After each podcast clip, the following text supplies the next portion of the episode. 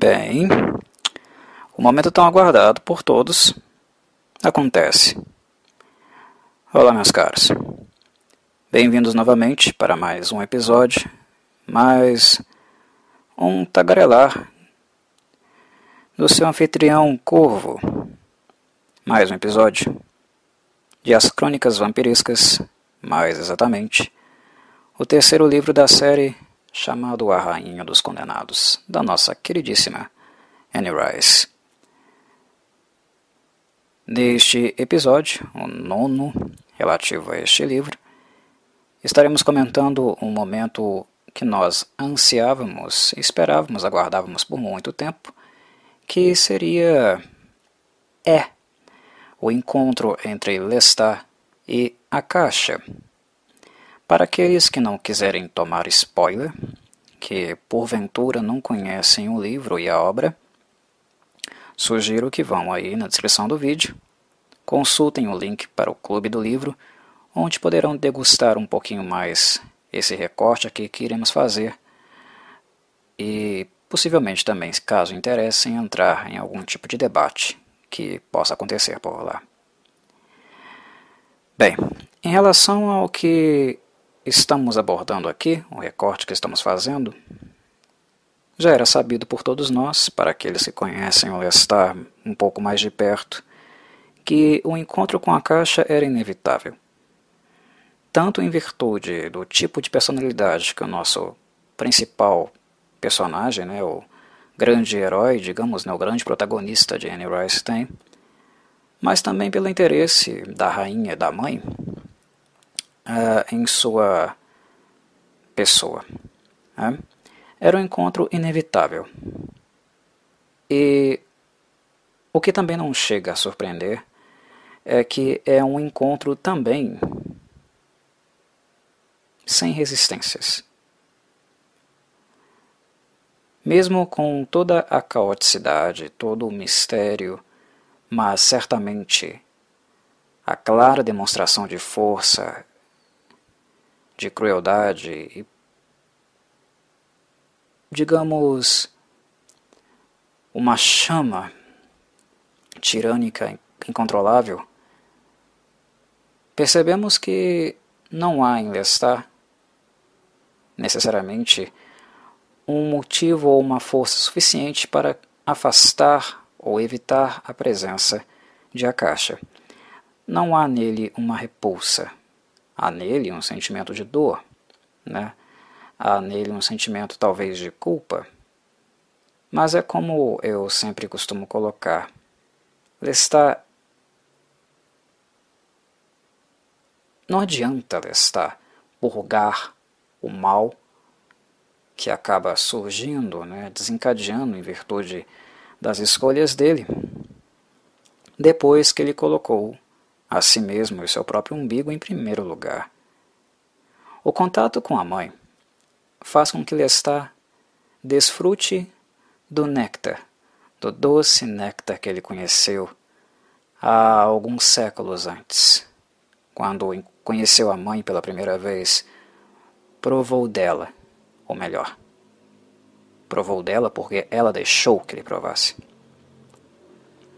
Um sabor que ele jamais havia sentido, que ele jamais, jamais havia experimentado e que nunca iria conhecer de novo, mas também o sabor que o fascinou, o deixou tão movido que é quase como se o sangue dela fosse uma droga para ele. Tamanha a sensação de poder, de bem-estar, realmente de prazer, de êxtase que ele é capaz de causar.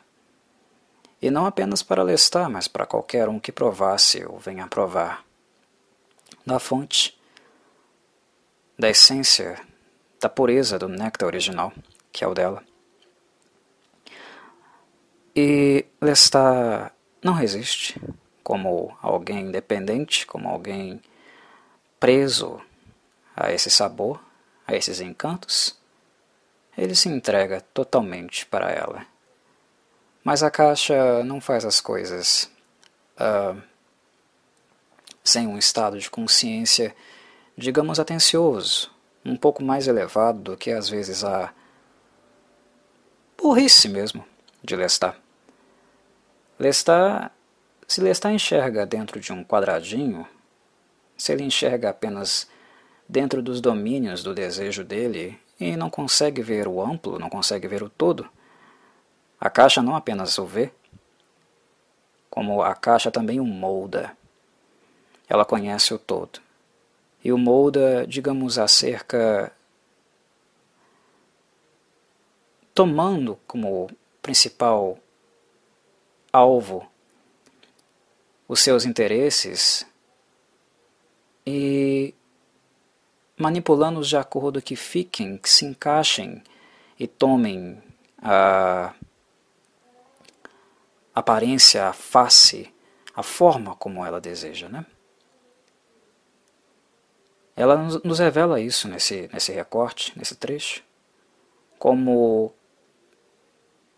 aquilo que acontece nesse instante, aquilo que agora estamos vendo alguma resolução, ou até mesmo início, começo para algo que virá, foi vislumbrado, planejado e esperado por ela por séculos e séculos.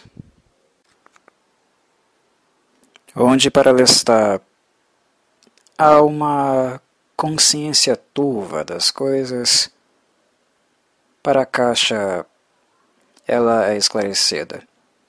Se há alguém que aproxime Lestat a caixa em termos de características semelhantes, Sim, eles têm características semelhantes, eles têm aproximações.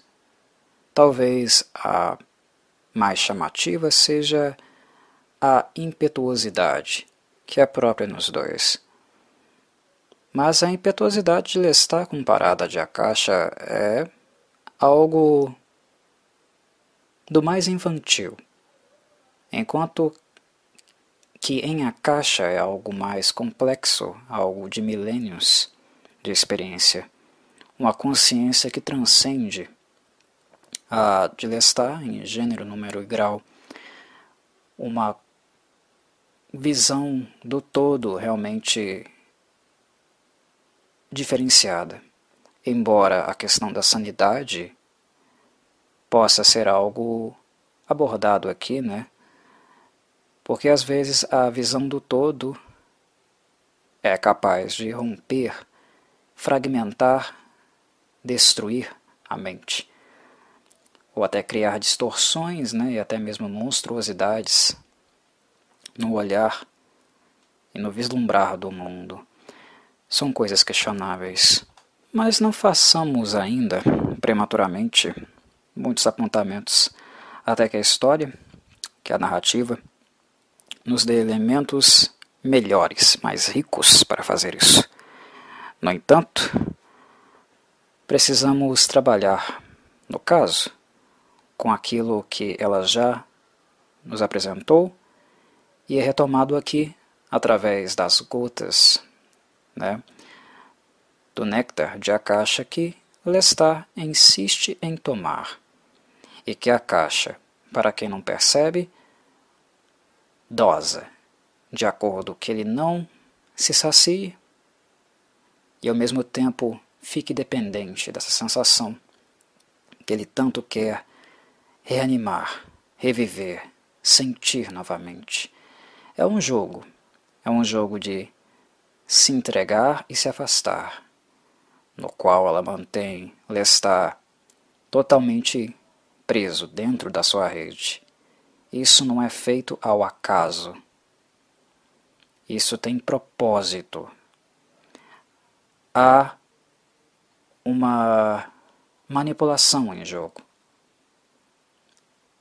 Há ali uma, um ato pensado, um ato que é orquestrado desde muito tempo, desde quando a caixa observava, ouvia e sentia o Lestat bem antes dele conhecer ela mesma. A caixa ficou inerte durante séculos, milênios até. Uh, mas isso se deu única e exclusivamente no âmbito motriz. Ela apenas não se moveu. Ela sofreu e ouviu e sentiu o mundo dentro daquele corpo paralisado, de estátua, uma prisão. E como ela se referiu, né, em constante agonia. Mas ela transcendeu esse corpo. Durante o tempo que Enkel conseguiu mantê-la, conseguiu enclausurá-la e impedir que ela viesse a renascer, a ressurgir, ela conseguiu transcender os próprios limites do corpo dela e adquirir conhecimento acerca do mundo. Ela estava dentro de uma sala, mas a carne dela, o espírito, a alma, os ouvidos, o coração viajavam. E dentre as viagens dela estava Lestat. Mas, como eu havia dito, a rainha joga. Ela o quer, mas ela também o tem. Pela maneira como ela lida com ele, pela maneira que ela o maneja, e é através do sangue também que ela faz isso. Digamos que a, a mãe, aqui nesse recorte, nesse episódio, ela mexe e induz Lestat de maneira muito interessante, porque, dentre todas as coisas que ele é, ele é responsável, certamente é pelo renascer dela, que aconteceria cedo ou tarde, independente ou não dele, visto que ela, durante os séculos, cada, cada século que passava, ela ganhava mais força dentro do receptáculo dela, em que eu não conseguiria manter ela prisioneira durante muito tempo. Mas Lestat tem sim certa responsabilidade no renascer dela, no despertar, digamos, abrupto né, dela. Uh, ele tem responsabilidade em antecipar esse momento. Né? Essa é uma responsabilidade grave né, de um evento que realmente muda a vida de todos os personagens da série e também das outras pessoas que paralelamente se envolvem e se relacionam com eles. E é isso que recai também nas costas de Lestat. Tanto o despertar de algo tão incontrolável e tão poderoso como a caixa, e também as consequências desse despertar, porque querendo ou não, como ele mesmo presenciou, ao beber o sangue dela, ela o faz ver tudo o que ele causou intencionalmente. Ele vê amigos, conhecidos, antigos serem incinerados e até pessoas que ele não conhecia, outros vampiros que ele não conhecia, como Baby Jenks, cruelmente despedaçados, incinerados. É culpa dele. A caixa é responsável, claro, ela é assassina direta, mas ela é assassina que veio à tona, que renasceu, em virtude das fanfarronices dele. Né? Dos atos inconsequentes e narcisistas de Lestat, que ele sempre repete ele volta a repetir sempre, sempre. Ele sempre foi inconsequente. E a, inconsequência dele gera né, uh, muitos problemas e tragédias irreversíveis. Lestat é má notícia. Desde o primeiro livro, desde a entrevista com o vampiro, ele é má notícia. Ele sempre foi má notícia. E as desgraças, a, a, destruição que ele acaba acarretando devido aos impulsos dele, ao egoísmo dele, tornaram-se cada vez mais e mais abrangentes, digamos assim, destrutivas.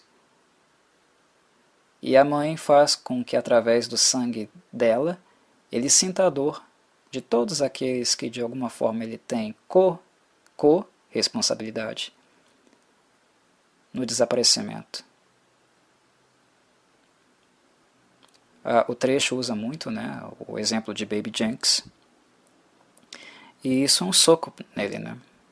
É um soco para afetá-lo, mas também um soco para movê-lo em direção a um lugar, a um estado que a mãe quer, que a caixa quer. Ela não está fazendo as coisas ali despropositadamente. Há um objetivo nisso. Fragilizá-lo é interessante. Ele é um babaca. Mas é um babaca que ainda tem capacidade de sentir, de purgar, de se sentir culpado, de se tocar da consequência dos seus atos. Ele é um babaca, mas que em algum nível ele ainda tem coração. E a mãe sabe disso. Ela sempre soube, ela sempre percebeu no irradiar, na chama que Lestat sempre apresentou.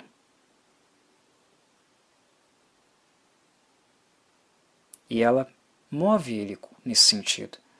Fazer com que ele veja e sinta tudo o que ele causou, e quando eu falo sentir, é sentir no sentido literal mesmo, porque ele sente a dor dos outros através das visões que o sangue dela propicia para ele. Ela o deixa em um estado bem mais frágil do que ele se encontrava anteriormente.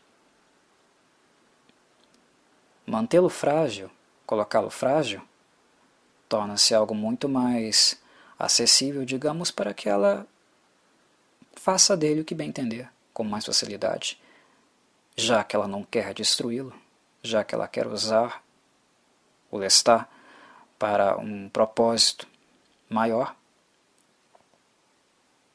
E como ele claramente, ele mesmo afirma, e nós sabemos que é realmente assim, que ele não tem muita adesão, digamos, a figuras de autoridade, fragilizá-lo com os próprios sentimentos dele, com os próprios atos dele, é um caminho sagaz, digamos, para a caixa. Ela faz isso. Essa é uma das formas de fisgalestar, e ela não usa apenas uma. Ela usa mais de uma. Uma que talvez possa causar problemas futuros para ela, porque colocar poder na mão de Lestat nós sabemos também, acompanhamos na série, que é sempre uma bomba relógio. Lestat é poderoso demais. E ser poderoso demais, sendo tão imaturo como ele sempre foi, é perigoso. É como dar um lança-chamas na mão de um moleque de 10, 12 anos. Vai dar problema, certo? O sangue de Magnus foi um problema desde o princípio. Era poder demais para alguém tão jovem como Lestat, tão inconsequente como Lestat, pouco vivido como ele, cheio de idealizações, fantasias, e alguém que não conseguia enxergar muito além do seu próprio umbigo. Era poder demais. Era um erro? Foi um erro. Cometido no passado? É claro, um erro, digamos, totalmente intencional de Annie Rice, porque isso dá uh, bastante material para escrever, né? As bobagens de Lestat dão sempre mais e mais material, mais páginas de escrita para ela, mais uh, aventuras e desventuras. Né? Isso causa estragos, e nos, nos estragos os livros das crônicas vampirescas vão sendo escritos. Mas é um erro que é cometido aqui novamente, e agora com um sangue ainda mais poderoso, que é o sangue da própria mãe, o sangue que ele está bebendo.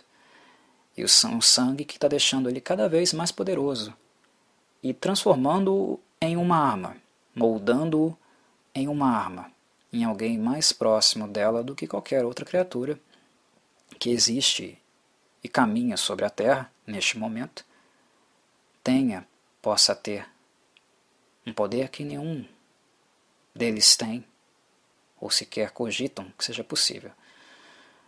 Dividir o sangue com essa é perigoso, pode ser a própria ruína da mãe. Mas também é uma forma de seduzi-lo e atraí-lo também, porque nós sabemos que está cobiça tanto a vida como o poder. como o conhecimento. Lestat gosta disso. Ele tem prazer disso.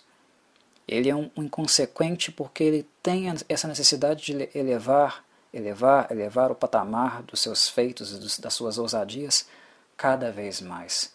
Ele é lélio. Certo?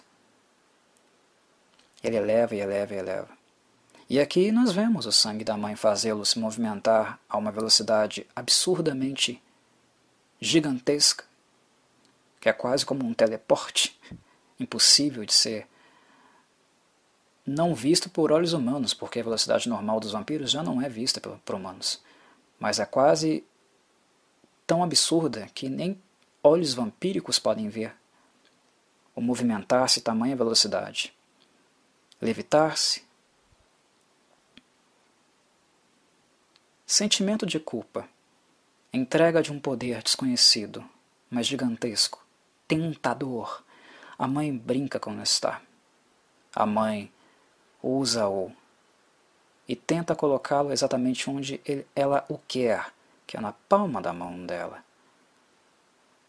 Ele não é o príncipe dela. Enkel era. Mas ele era príncipe no fundo? Perguntamos-nos.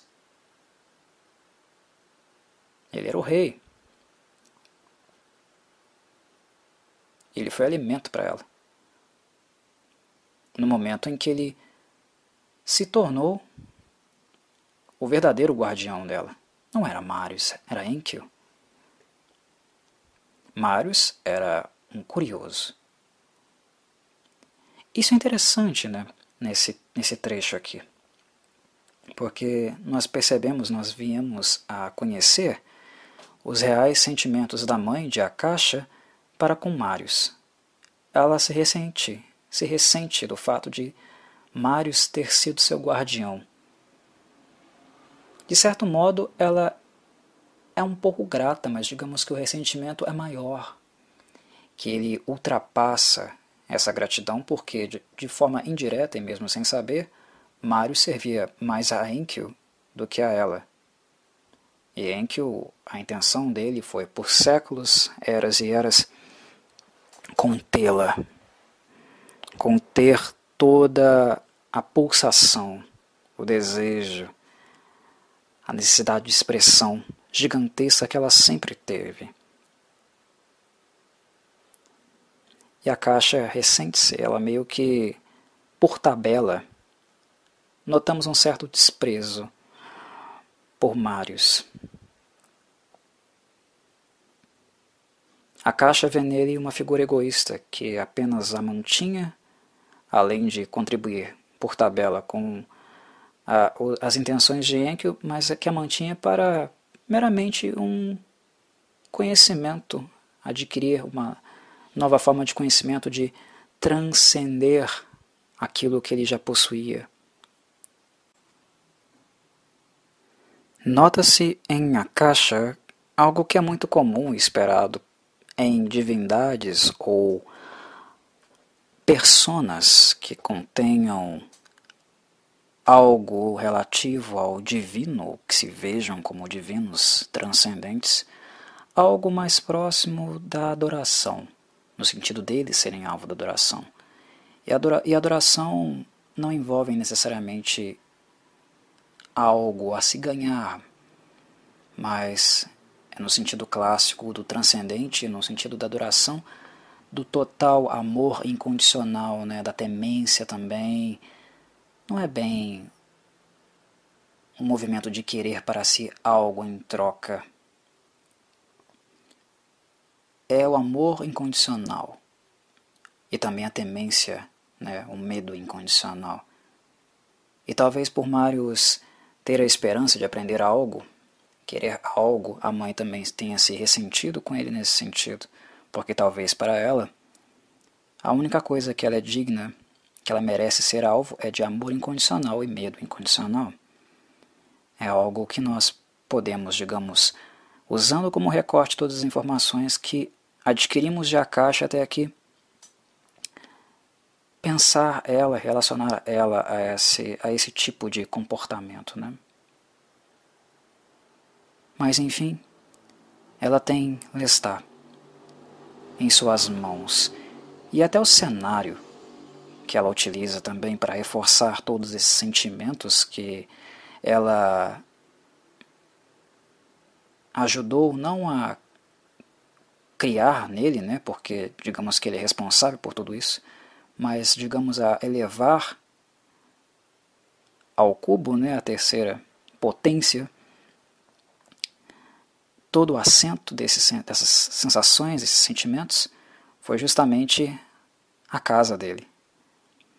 É, a série voltou ao início dela, né, que é a casa onde Lestat cresceu, onde estava a velha espada do seu pai, que passou de filho em filho por gerações até chegar a ele, que foi a mesma espada que ele usou para matar os lobos, que é a espada, não no sentido literal, mas simbólico, que agora a caixa quer que ele seja, para matar.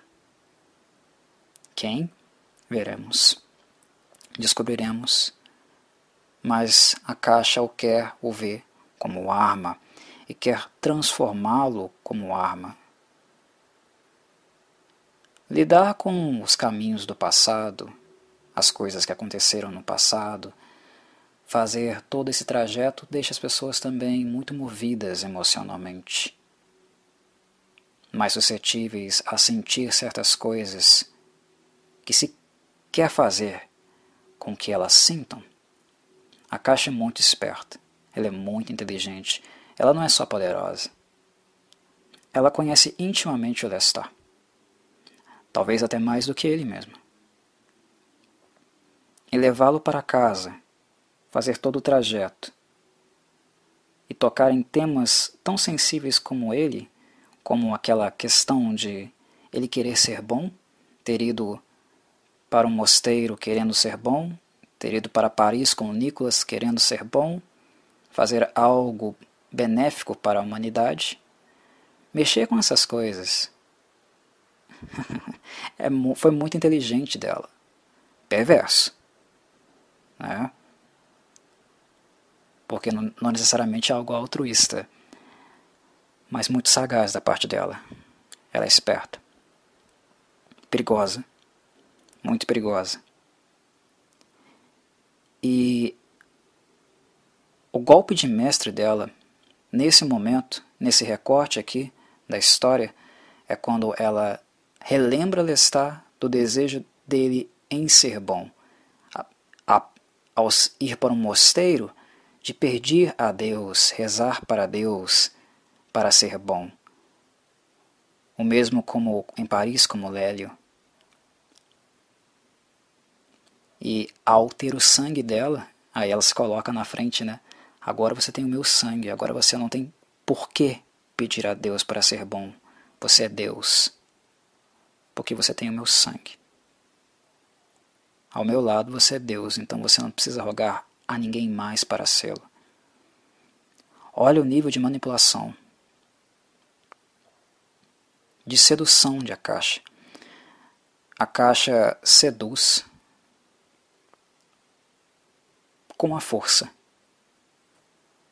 Ela é sagaz, com a força, ela seduz também e isso é uma característica bem única dessa personagem. Muito única mesmo. Pelo menos uh, na série em si. A caixa é algo. Ela não é uma personagem comum, definitivamente não. Ela está um patamar acima da maioria deles. Mas é claro, há aqueles que rivalizam com ela e que vão rivalizar com ela. É bem provável que, como histórias idealizadas né, de heróizinhos e bandidinhos, Lestat vá brilhar em algum momento, porque é comum, é esperado que em crônicas vampirescas isso vai acontecer. Anne Rice já falou várias e várias vezes, ele é o herói dela, é o grande personagem dela. Então, clichês é algo que a gente sempre espera também em crônicas vampirescas, mas haverá outros rivais. Rivais interessantes. Rivais, inclusive, que agora estão se organizando né, na floresta das sequoias, como Lestat também conseguiu ver através do sangue de Akashi. É absurdo, né, o poder de Akashi. Ela é o caminho, ela é o sangue. Ela pode ver os inimigos, ela pode senti-los, acessar seus pensamentos a longas distâncias. Como parar uma coisa assim? Mas estão tentando, se organizando, se reencontrando, né? Os que não, ainda não estão na floresta das sequoias estão partindo para lá. Mael já está lá, Armand já está lá. Mas uma coisa também que foi interessante nesse episódio é ver como, após séculos e séculos, tanto tempo se passando, quando Pandora chega para resgatar Marius, nós percebemos que o ressentimento dele ainda é muito forte por ela, né? Que há chagas, feridas ainda muito abertas ali. Algo que é interessante, algo que certamente né, leitores das crônicas vampirescas querem ver uh, isso ser mais explorado mais adiante. Foi um dos momentos também muito marcantes desse, desse capítulo. Porque a história de Marius e Pandora remonta né, a, a um tempo muito antigo. E é uma ferida muito antiga, e uma ferida que ainda não cicatrizou, embora ela seja secular.